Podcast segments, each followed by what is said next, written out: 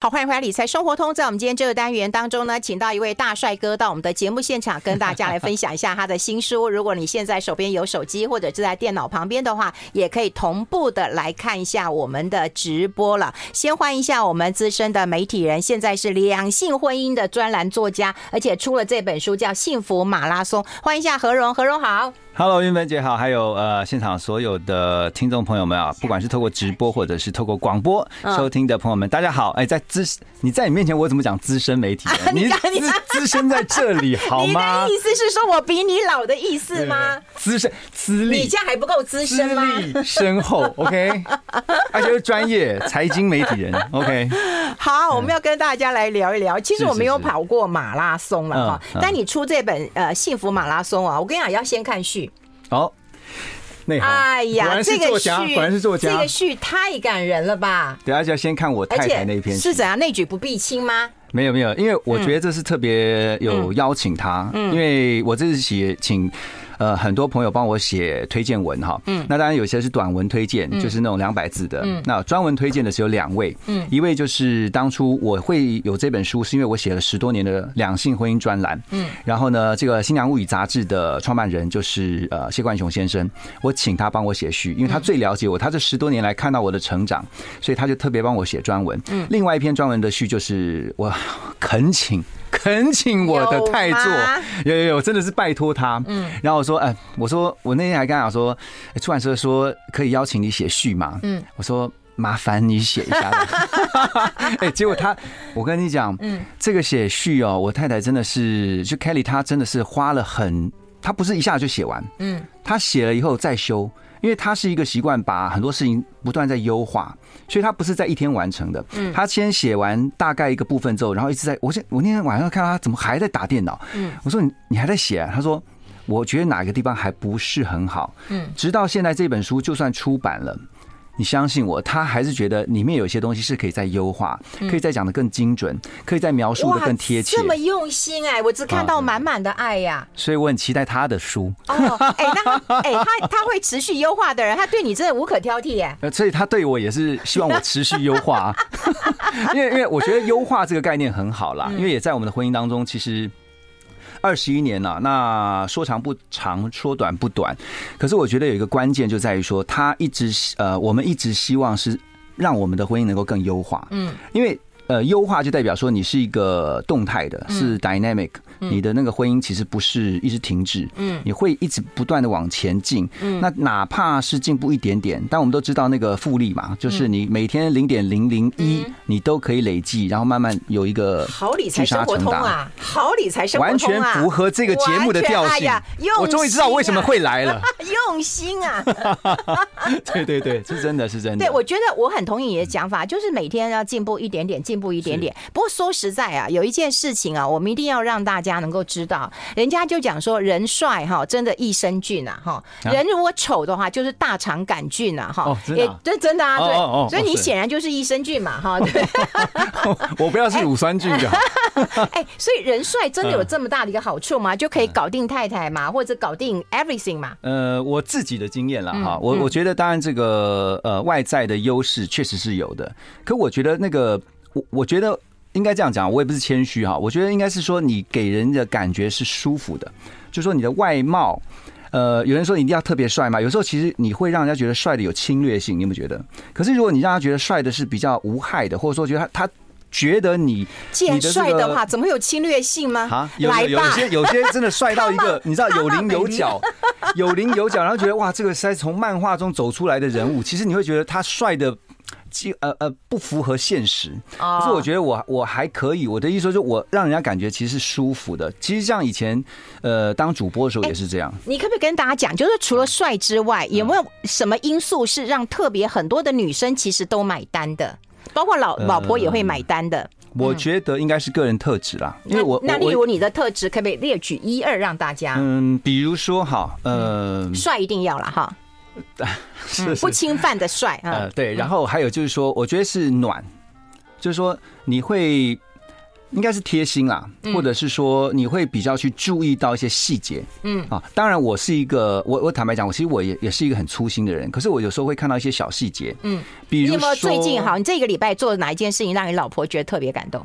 嗯，哎，这个我现在抠他好了，因为我我 我不知道我我做了哪些小事，有时候其实因为一些小事情，比如说啊，嗯。你看还要想这么久？我我我我我因为因为因为有时候你要想说这件事情对他来讲会不会是真的就是一件小事情或是什么的？哎呦，真暖哎！呃，好好好，举例来讲，举例来讲，嗯，呃，因为我前两天我突然想到那个例子啊，前两天因为他突然在我们在看电视的时候，在沙发上，他说他上背很痛，上背部因为他很酸，嗯，因为他常打电脑的时候上背很紧，嗯，他就说他想要稍微帮他捏一下，好。按摩一下，嗯，那我就跟他讲说，我那天真的很累，因为我那天已经工作一整整晚，然后我晚上回到家，我说我真的好累哦，然后那他也就没有勉强我，然后后来昨天晚，呃，我记得昨天还是今天早上的时候，我记得我们要刚起床的时候，我就拍拍他，然后抱抱他的时候，稍微帮他推了一下，嗯嗯，那也许啦，因为因为我记得这件事情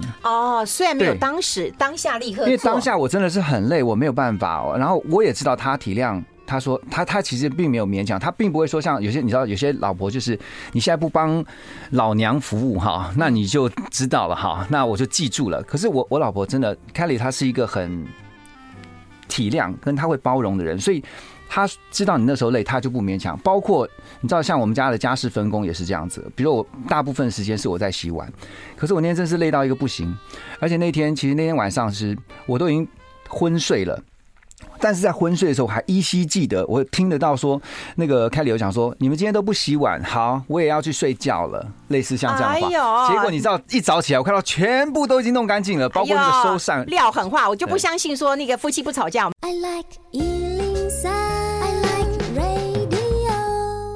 好，欢迎回来理财生活通，我是夏云芬，在我旁边就是大帅哥何荣了，跟大家来分享他的新书《幸福马拉松》啊。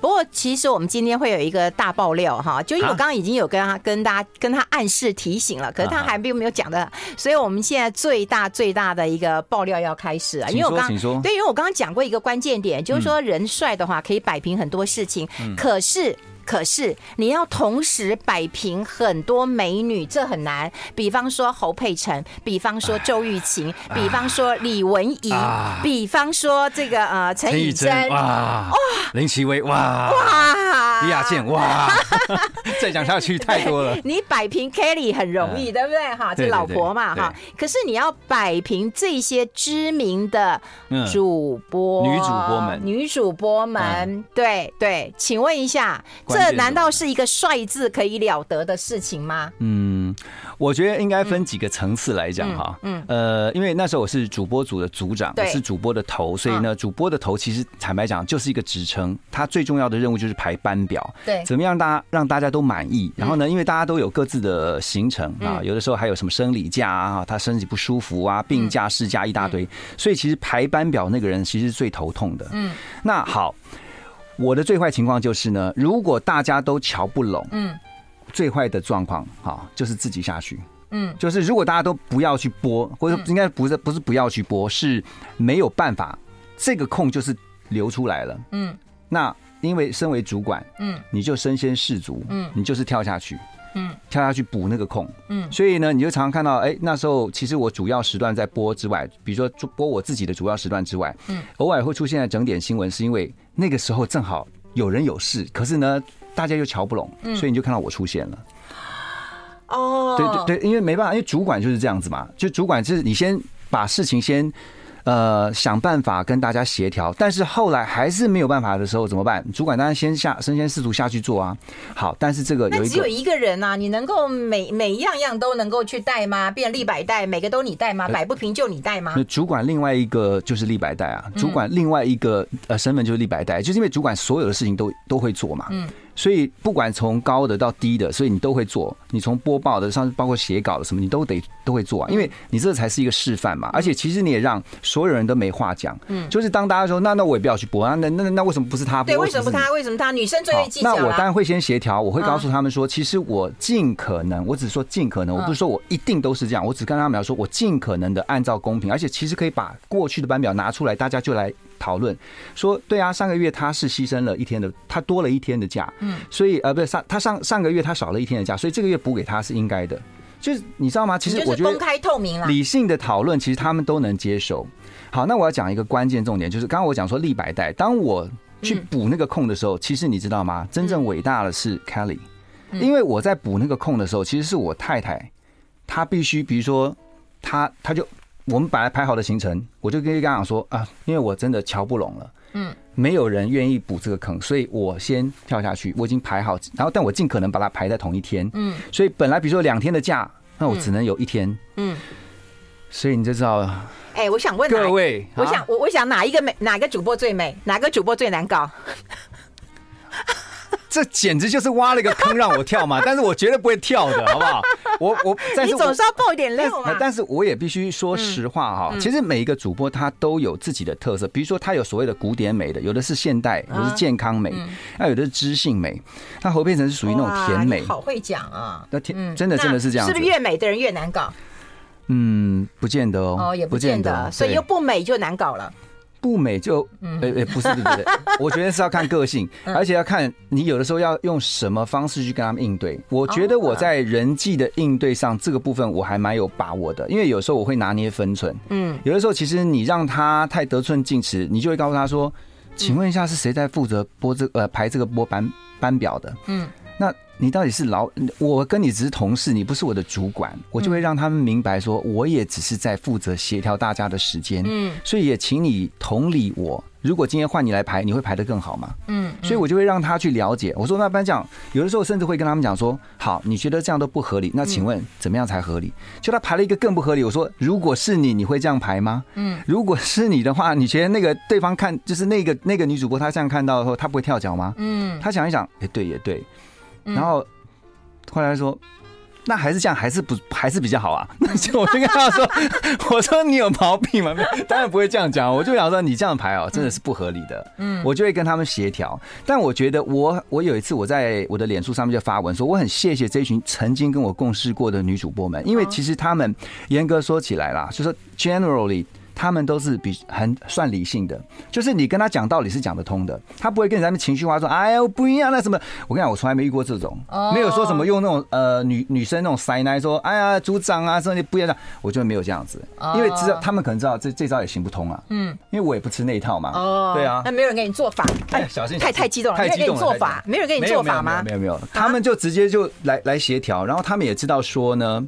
呃，我是一个可以讲道理，甚至我是一个有时候可以去，就是比如说你跟跟我拔干净，我可以的。可是我也会让他们知道，说我也不是你你你想怎样就怎样的人。我觉得公开透明啦，对，然后设身处地吧。最重要是同理心啦，嗯，因为我觉得每一个人都会有困难的时候。你现在请事假，你生病了，你现在有一个人来帮你代班，其实应该感恩嘛。那下一次如果他有事的时候，你应该不是说啊呃那跟我没有关系，而是应该他上次帮忙人家代班，所以这次我应该帮他嘛。那就算你是一个先付出的人，嗯，你是一个他在生病，你先帮他拨了，就是他下一次不感恩不拨。那也没关系嘛，这是我觉得那是对得起自己啦。嗯，对啊，嗯，不过我觉得啊，如果是你老婆 Kelly，应该感谢这些主播们，因为你在跟女生相处之后，你就会知道知道女生有很多的妹妹嘎嘎，对，然后对不对？我跟你讲，我我爆一个我爆一个料，但是我不要指明是谁，你知道吗？以前在播班表的时候啊。有一次我觉得真的超夸张的，因为呢，女我刚才讲说女生有生理假嘛，嗯，就后来呢，我就想说我在 P 一次有一次在那个有一个女主播来跟我请假，我说你你怎么了？她说我生理假，我说哦，然后我说好，我就很自然就想说帮她请假，就她不对啊，两周前不是才生理假嘛，可是我应该有点尝试，一个月也不过一次吧，对呀，你你是骗我没有上过健康教育吗？我说我就跟她说你。你你上你上哎，你我你两个礼拜前才有一个生理假，说你怎么又生理假？然后他就回答不出来。哦，那然后他就就就讲别的理由。那当然，我后来知道，也许啦，有一些少数的，他确实经期不正常。哦，他就可能就是乱掉的时候，他就真的会来。因为我后来知道嘛。嗯。可是我总觉得说，这有时候其实你如果当了一个理由的时候，他，所以我就要看着他的眼神说：“你你真的生理假来了？那是是你真的是吗？”啊，对，就是要用那种。哎，领导同意啊！领导同意啊，很难呐。但帅哥就能够所向无敌啊！我们先休息一下。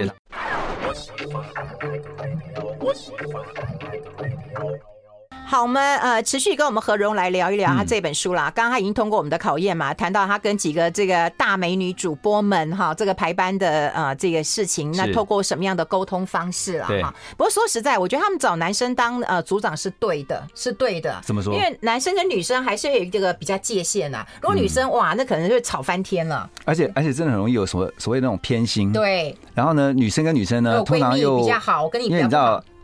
媒体人嘛，哈，大家都知道啊，女的媒体人比男的媒体人更知道如何去 沟通。沟通讲的真好。两个媒体人光在那边沟通，对不对？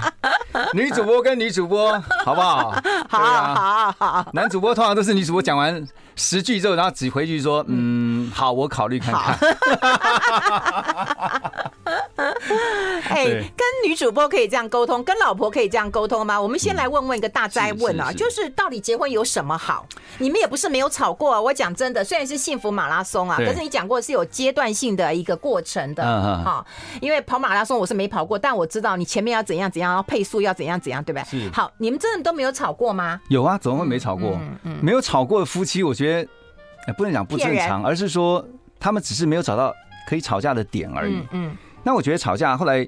呃，应该是这样讲。我也在吵架的过程当中，就我们也在这个冲突跟面对冲突、解决冲突的过程当中去学习到一些事情。比如说呢，像我习惯的冲突，就会是来自于我家庭，比如说我的父母怎么去处理冲突，嗯，我就被这个会有点影响。嗯，那因为我父母父母呃早期，比如说他们，我看到我小时候看到他们在吵架的时候，其实我爸爸通常都是吵吵个两句就不吵了，嗯，然后就闭嘴，然后就直接就到别的地方去了，嗯嗯，就是他是选择。不处理就是冷处理啦。嗯，那我就会被这个影响，就是说，我觉得啊，原来呃，只要一方不讲不讲话啊就可以了。嗯，可是呃，我爸妈的模式不见得适用在我跟我太太的模式。嗯，所以我跟凯里在吵架的时候，我一开始也是用这种方式，就是选择冷处理。嗯，要不然就是说啊，那你就讲你的，然后我就不回嘴了，因为我知道回嘴呢，其实第一个。也吵不过，嗯，那，第二个呢，我也不知道这个我们接下来会不会吵得更激烈，嗯，可是呢，Kelly 的模式，他希望的，其实他期待的是说，我们不是在互相人身攻击，嗯，而是针对这个事情，因为他是一个就事论事的人，嗯，所以针对这个事情发生的时候，你要告诉，就是告诉对方，你到底刚刚在想什么，嗯，为什么你会这么坚持这个事情，嗯，那也许在这个沟通过程当中，其实最重要的目的是在了解对方，嗯。那因为就是一次又一次所谓的沟通，那吵架有一种激烈的沟通嘛，嗯，那个沟通才会让双方更了解，嗯，夫妻双方更了解，因为很多夫妻在婚前以为已经很了解对方，对，可是你们彼此的原生家庭啊不一样，对不对？你一定有一件事情觉得莫名其妙嘛，啊，对啊，对。对。那比如说呃，我举例来讲好了哈，呃，像是我们在有些吵架的过程当中，我就会发现他的提醒，嗯，我事后想想，哎，还真的是对的。举例有一次。呃，在我的书里面有写到，就是我们出去开开车出去玩的时候，他坐在我的呃旁边，就坐副驾驶座哈。那时候呢，我们呃进到一个上上上上上坡的，那个往山上，进行到一个上坡的这个路段，然后呢，在停下来的时候，因为前面有车嘛，因为在塞车，前面有车，然后我们停下来，结果呢，当前面车子一一走的时候。我也跟着走，嗯，这是很合理的。我就踩油门就跟着走，但是没有想到的是，我没有看到他旁边的 Kelly 坐在我旁边的 Kelly 呢，正好要喝咖啡。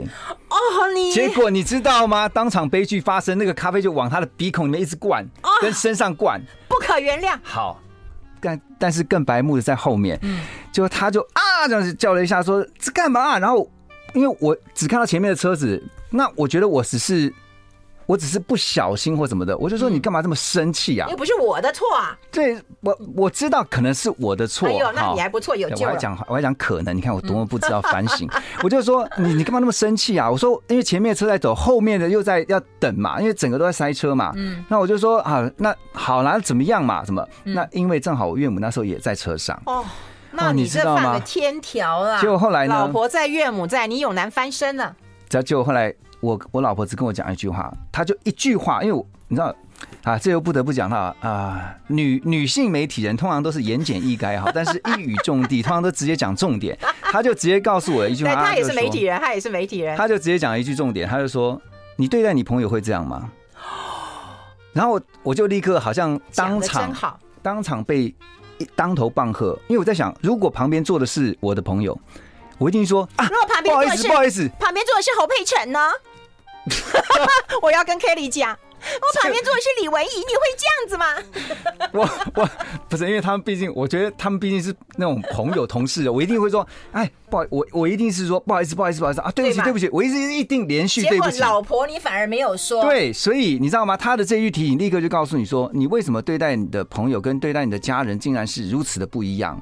那。我们真的习惯了，你比如说对家人讲话也是会比较直接嘛，因为你会觉得说，我都跟你那么熟了，我干嘛跟你还那么客套啊？请这个怎么样啊？你这个要怎么怎么样？那那但是。我们却忘了，这个长久下来，其实有一些，其实你会觉得习以为常或是理所当然的事情，其实就是往往会忽略掉的小事。那但是这些小事却是很重要的，因为其实它牵扯到的是一种感受，嗯，它会让你觉得你跟你对他的态度怎么会不一样了，嗯，哦，所以他的一个提醒，这句话要学起来。你对你的朋友会这样吗？对，轻轻讲就好了。所以，你知道书里面我有一句话是这样讲的，因为有一次我在听个演讲，我在讲，在听到一个呃世界非常有名的 top sales，他就讲了一句话，他说他做这个 top sales 呢，有一句真理名言，他说呢，treat your customers as your family，就是把你的客户。如同你的家人对待，对，当然。后来我就把这句话改成，就是说，treat your family as your customers。嗯，意思就是说，那如果你可以把你的家人当成是你的客户一样对待的话，嗯，你的态度完全不一样。因为今天他是你的客户的话，在婚姻婚姻关系当中，太太当然就是你唯一的客户啊，所以客户的满意度当然是很重要的。可是不是他不是只有客户，他是股东啊！哎呦，可可可是我跟你讲，大股大股。可是你今天进来的时候，我有点小失望哎。怎么说？因为。我本来以为说你会有个爱妻礼物的，我觉得仪式感会很重要。你看得很重吗？我们待会讨论。I like 好，我们跟何荣来聊一聊啦。其实我觉得说夫妻之间，当然忍这件事情很重要啦。你当然说理解，不过有时候真的是要忍一下啊，要忍一下。这大家书上有跟大家来分享一下。可是我觉得夫妻当中的仪式感也很重要。对我，我太太非常，就 Kelly 她很重视仪式感。比如说我们家里面有固定的礼拜天，我们都会有固定的一个呃精心时刻啊，就是我们全家聚在一起。然后其实我们在做什么事情，就是每个礼拜天晚上，然后呢有点像是一个祷告时刻哈。那因为我我们这个跟我们信仰有关，那我们就会有一个祷。告时刻，然后呢，就彼此的去把这个礼拜啊，或者说呃，他希望呃家人彼此祝福，就希望呃我们其他人怎么祝福他，嗯，然后呢，就把这个事情讲，然后什么担心的事情，希望能够透过这个祷告呢，把它交在这个祷告里面哈。那好，这个是一个仪式感，还有就是说，所谓的仪式感，就是我们很呃重视说所谓的节日，对对，所以那你有没有送过比较珍贵的啊或者感动的礼物呢？嗯，像我觉得。如果讲最新的哈，就是因为今年正好是 Kelly 五十岁。你把他，你你这也犯了大忌。没有没有，他他不能讲啊！我跟你讲，他虽然已经实际年龄五十岁，但他真的看起来像三十岁的。来不及了，来不及了！哎呀，这不是姐姐说你啊，不是真的不可说。永远永远的二十八，永远二十八。我我我要讲的是说哈，没有，我要讲的是让我很感动的一件事情，就是说呢，因为我之前有问过他说，哎，你五十岁的话，通常都是希望好好庆祝，嗯，然后呢，帮他找一些好朋友啊，然后摆个几桌啊，然后大家热闹一下这样子。然后他那天只跟我讲，他说，呃，因为第一个他考量说我工作太忙，第二个他说，呃，他不需要这么的排场，嗯，他说他只需要的是我们家四个人在一起吃顿饭，嗯，我就说啊，就这样。他说：“其实五十虽然很重要，嗯，是人生也没有第二个五十。如果真的像一般人，可能不见得有那么有有这样机会，的确难，嗯。但是他说他只需要跟家人在一起，嗯，然后呢，那每一个人帮他做一件有意义的事情就好，嗯。啊，说其实这个这个难度真的颇高的，嗯。好，那但是这个之外呢？”我我就想说，那怎么样帮他庆祝？好，至少还要有该有的吃饭要有嘛，蛋糕要有嘛，礼物要有嘛，好。但是我们就开始准备，然后呢，我就呃私底下先成，因为我们家有很多的赖群组，在书里面我讲，这个也是 Kelly 建立的制度哈。我们家有很多的，我们家叫 The Whole Team，然后呢还还有 Whole 健康，Whole 卓越，Whole 理财，然后 Whole 什么 Whole 什么 Whole 什么，我们有很多群组。那其中我就再拉了两个孩子。成立了一个私群，哎呦，这个群就是母后五十大寿群。OK，好，那我们就在这个群组里面就分工，就说 OK，哥哥你要做什么？哥哥因为是呃学美术设计的，所以他就负责美编，他就负责把那个，因为我们都有一个大卡片，每一年的那种大生日，我们就会有一个大卡片给这个寿星，然后呢，就请哥哥用电脑绘图画他妈，都画妈妈啊，他就真的画了一个，哦，真的很漂亮，而且是。在照片里面，他用了一张妈妈的照片里面的，他把就是把它用成电脑绘图，真的神韵都好像。他就负责这一个，然后呢，美眉呢是负责是啊，当然帮我帮我一起选蛋糕，还有呢，他负责要剪片，因为美眉常常在 IG 上面，他会有一些他很厉害，这我觉得年轻人真的太厉害。对对。然后他把我们呢，我们就说我们每个人私底下呢就录一分钟以内的话语，比如说啊，妈妈，我我我要祝福你什么，把这些影片的 VCR 呢全部传到美眉的手机。然后让他做综合的剪接，跟上次你录了什么？你说了什么？我就负责找餐厅跟呃还有订蛋糕，没有我就讲什么呢？我我我我我简单的就跟他讲说，我先当然祝福他生日快乐，然后我说呃，我觉得他我很幸运的是能够有这样的太太，就是有我我觉得我很幸运也很幸福是有 Kelly 这样子的太太，那孩子能够有他这样的妈妈，然后呢，我就是很简单的祝福他，只要是健康跟平安。因为我希望我们能够一直很长很长的，就是因为健康跟平安，你才能够在一起很久嘛。嗯，所以呃，就是简单的这样的一个话，但虽然很八股了哈，可是我觉得那个就是最。最真实的，因为我觉得健康跟平安真的是无价的，这样很真实。然后后来呢，我们就把这些都准备好了，当天晚上就在一个高楼景观餐厅，嗯，然后就在那边吃饭，然后拿出来的那一刻啊，我们还特别用影片拍，嗯，因为他可能觉得以前我们都是送大卡片，大概就是上面真的都会写字啊，然后就画一下，可是他没有想到这次是电脑绘图，而且是绘了那个画了那个有妈妈很。很像妈妈神韵的一张照片，我等下可以那个秀给大家看。然后呢，这张照片他就这样很惊喜，他说：“哇，你们什么时候做这个事情？”